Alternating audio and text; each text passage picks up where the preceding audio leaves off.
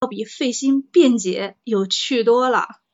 请记住这句古老的格言：你绝不会因争吵而得到太多，只有让步才会让你得到的比预期的还多。这就是我们的原则三：如果你错了，要立即爽快的承认。小虎这一段还读的蛮生动的，尤其前面有一个是一个冲杀的一块儿哈，那个震撼到我了哈，很形象。嗯，假如你错了，要你承认。呃，小虎，你有没有这样的例子？我啊，我就是一个熟人嘛，我一直说我自己是一个熟人嘛，因为我把熟人犯的所有的错误，大概大概都犯了一遍。现在呃，人到三十加，也开始意识到自己的问题，那当然有啊。就这一段里面，其实最让我生活化的场景是那一段，就是那个人错了，他说他把工资啊，一个不应该拿全勤奖的那个人结成了全勤奖，然后他怎么样去跟老板讲他这个错的那一段，简直就是我的生活场景的重现。就是说我们就有同事有这样的事情，因为他和我一样嘛，是属于业务员的嘛。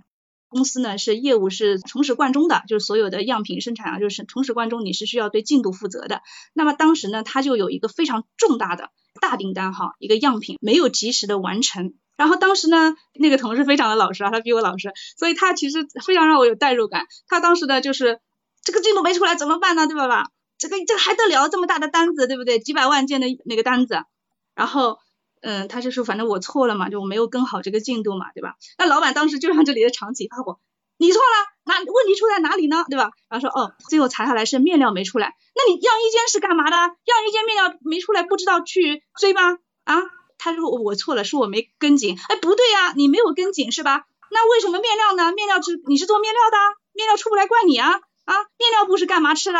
就等等，我觉得这个场景非常非常的真实。当然，你如果说你没错，那老板反过来就骂你，业务员你是干嘛的？你不管进度的，进度不是靠你控制的吗？你不是第一负责人吗？所以我就觉得，承认到你的错误的时候，那么别人并不会把这个所有的东西都归责于你，会发现到其他很多地方的问题。但是在你不愿意承认你有问题的时候，可能你就变成了那那个靶子，被全方位打了。所以非常非常有生活化。那我自己当然也有这样的例子，就不赘讲了。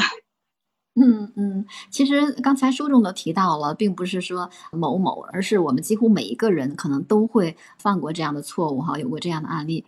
所以我在想，其实作为一个管理者来讲，其实你的下属的错误其实也是你的错误。那你没有管理好你的下属，然后那你自己可能有的时候也没有尽到这个应有的哈这个责任。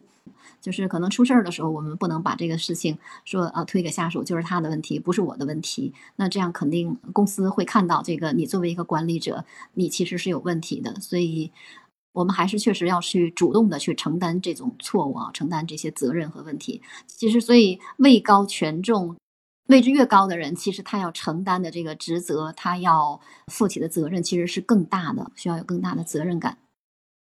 我。其实觉得这里面的东西啊，就是非常生活化，但是不知道大家是不是比较谨慎啊？就是说，其实我相信大家都有这样的事情，然后呢，可能是不太敢于剖析自己，或者是怎么样，因为我自己也觉得有时候挺不好意思的哈。但是真的非常非常的生活化，我也觉得非常有收获。然后这里面呢，还有讲的另外一点，咱们中国人的这个传统，就是说作为长辈啊，没有办法去。传统文化嘛，是觉得应该是要小辈先认错。那我觉得这件事情的话，可能在我们这一代人感触会比较多，因为我们是三四十家的人，可能是上有老下有小。但我觉得其实已经有改善了，就是我们目前应该是需要成为那个比较能够担当的那一方。因为为什么？其实我们的上一辈应该还是会有这种观念，他们是不会愿意低头认错的。所以我们就很多时候需要照顾他们的情绪和他们的这种文化，但我觉得我们这一代人对下一代人已经不一样了，因为我自己也能感受到，我身边的就像我一样的一些孩子父母啊，他们已经能够哄孩子了，就是说能够在孩子面前低头认错了。我觉得可能在这件事情的话，在我们往后生活当中已经有得到改善了，已经不太觉得自己是长辈就不能先认错这个事情了。提到这一点，其实书中有一个香港的学员，他那个戒毒之后，他本来不想找这个儿子认错哈，后来但是呃，他去认错之后呢，哎，重新找回了儿子孙子哈，达成了和解。所以有的时候我们可以退让一步哈，不管我们是年长的人还是说怎么样，因为你有错在先嘛。所以这个还是达成了最后比较圆满的结果。从书中这么多的案例，我们看到真的是退一步海阔天空啊。